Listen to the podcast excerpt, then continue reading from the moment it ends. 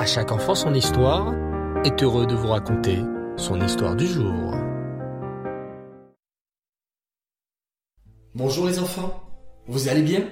Bao Hachem, je suis content de vous retrouver pour l'histoire d'aujourd'hui. Alors, est-ce que vous avez déjà compté le Homer?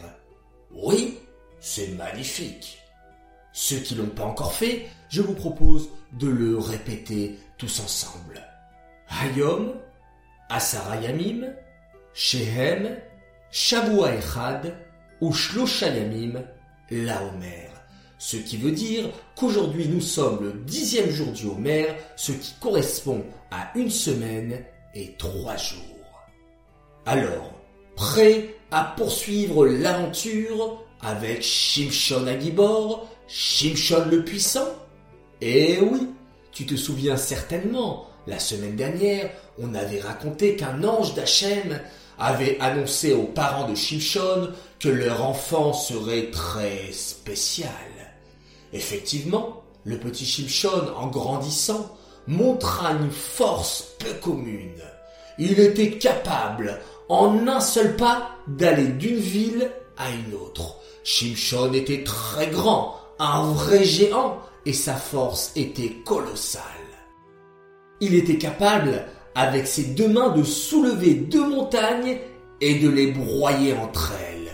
Imaginez les enfants, une force aussi incroyable. Et pourtant, Shimshon ne se vantait jamais de cette force.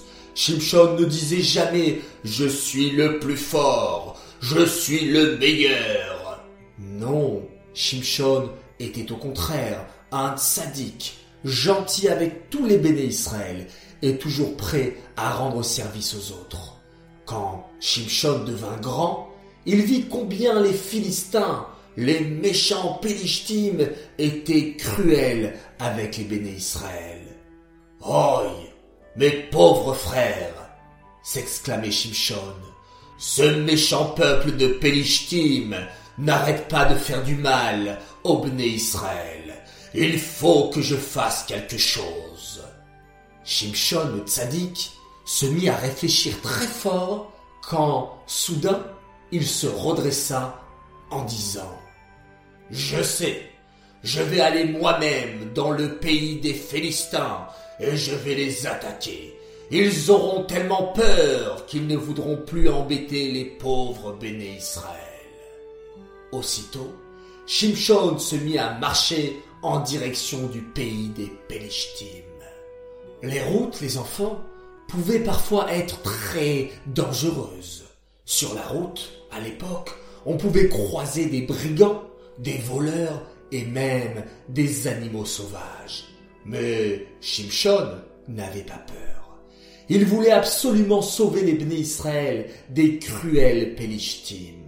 Shimshon était presque arrivé au pays des Philistins quand, soudain, il entendit un rugissement terrible. Un énorme lion se trouvait juste devant lui. Le lion féroce se jeta sur Shimshon, mais Shimshon, qui était d'une force exceptionnelle, n'eut pas du tout peur. Avec ses mains, il attrapa le lion et le déchiqueta comme si c'était un petit agneau. Puis, il poursuivit son chemin vers le pays des Pélishtim.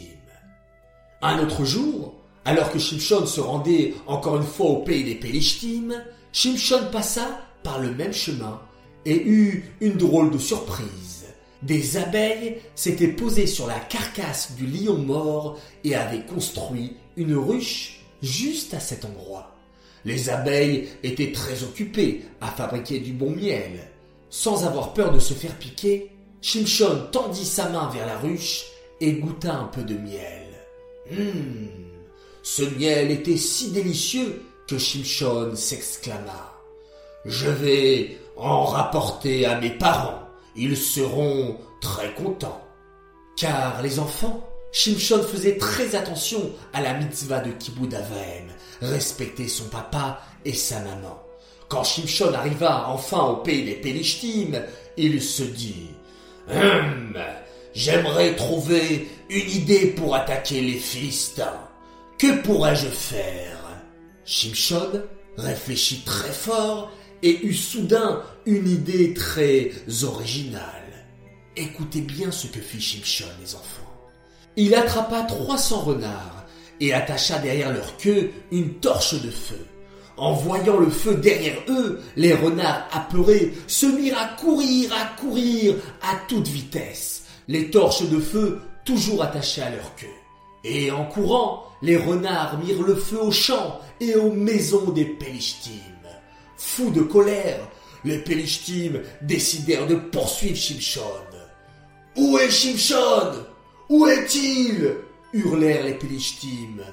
Ah Le voilà Poursuivons-le Les Pélishtim se mirent à courir après Shimshon. Le pauvre Shimshon n'avait aucune arme pour se défendre. Shimshon regarda de tous les côtés et soudain il vit par terre une mâchoire d'âne. s'exclama Shimshon. Oh, et ce n'est pas n'importe quelle mâchoire d'âne, c'est la mâchoire de l'âne d'Avraham Avinu, d'Avraham notre père. Vous vous souvenez les enfants, quand Avraham Avinu devait aller sacrifier son fils Yitzhak? Oui, il avait pris avec lui un âne pour porter le bois le feu et le couteau. Eh bien Hachem avait gardé intacte la mâchoire de cet âne exprès pour Shimshon. Et que fit Shimshon? Vite, il attrapa la mâchoire d'âne et se mit à frapper les Pélishtim avec. Imaginez les enfants, la bataille.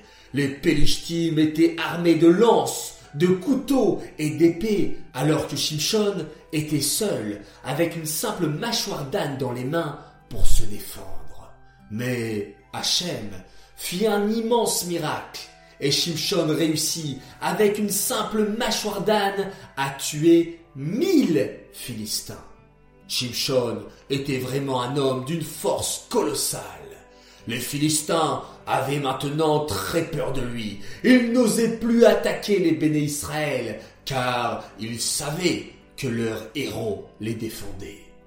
Ah murmurèrent les Pélishtim. Comment un seul homme peut être aussi puissant? C'est incroyable. Il a réussi à tuer mille d'entre nous avec une vulgaire mâchoire d'âne. Et en plus, il était tout seul. Ce Shimshon doit avoir un secret. Il faut absolument que l'on découvre le secret de sa force. Ainsi, nous pourrons le vaincre. Aïe aïe aïe les enfants. Que va-t-il se passer maintenant? Les Pélishtim vont-ils découvrir le secret de la force de Shimshon? Voulez-vous le savoir? Eh bien, pour connaître la suite et la fin de cette histoire extraordinaire de Shimshon, je vous donne rendez-vous la semaine prochaine pour un troisième épisode de l'histoire de Shimshon Agibor. Voilà les enfants, j'espère que cette histoire vous a plu.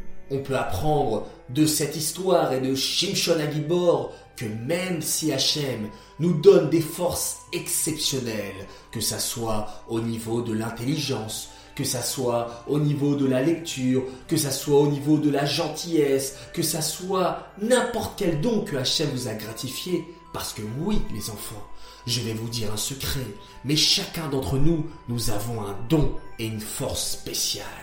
Alors même si on sait qu'on a une force spéciale, il faut toujours rester humble et modeste en sachant que c'est grâce à Hachem que l'on a cette force. Et vous savez quoi? J'aimerais vraiment connaître votre force. Alors, écrivez-nous un petit texto pour nous dire quel est votre don, quelle est votre force, qu'est-ce que vous cachez au fond de vous? Je suis sûr que vous êtes tous exceptionnels et j'ai grand hâte de vous lire. J'aimerais dédicacer cette histoire les Elou Nishmat, Bluria, Bat David. J'aimerais dire un grand Mazal Tov pour l'anniversaire de Rayamushka Toubian qui fête ses un an ce soir de la part de son grand frère Lévi Itzrak qui a deux ans et demi et qui adore nos histoires. Un grand Mazal Tov également à Sarah Edel Berebi pour ses quatre ans qui elle aussi adore nos histoires. Et mon troisième Mazaltov pour Bella Selam qui fête ses 9 ans aujourd'hui. Un grand Mazaltov de la part de tes frères et sœurs Lévi et Dvoralea ainsi que de tes parents qui t'aiment très fort. J'aimerais à présent faire mes trois coucous du soir. Mon premier coucou pour une grande fille qui s'appelle Anaël Chava Vel, qui est à l'école Ner Israël, qui a d'ailleurs gagné le concours des Berachot de Toubishvat. Tes parents sont très fiers de toi, Bao Hashem, et en plus tu t'occupes à merveille de ton petit frère, Chaim Immanuel. Mon deuxième coucou sera pour la famille Ayoun, Aaron Shalom, 8 ans, qui raconte les histoires entendues à la table de Shabbat, c'est extraordinaire. Arié Israël, son frère de 6 ans, qui est fan, fan, fan de nos histoires, et leur petite sœur Odélia, 3 ans, qui écoute avec beaucoup d'attention et qui fait un magnifique schéma Israël avant de dormir.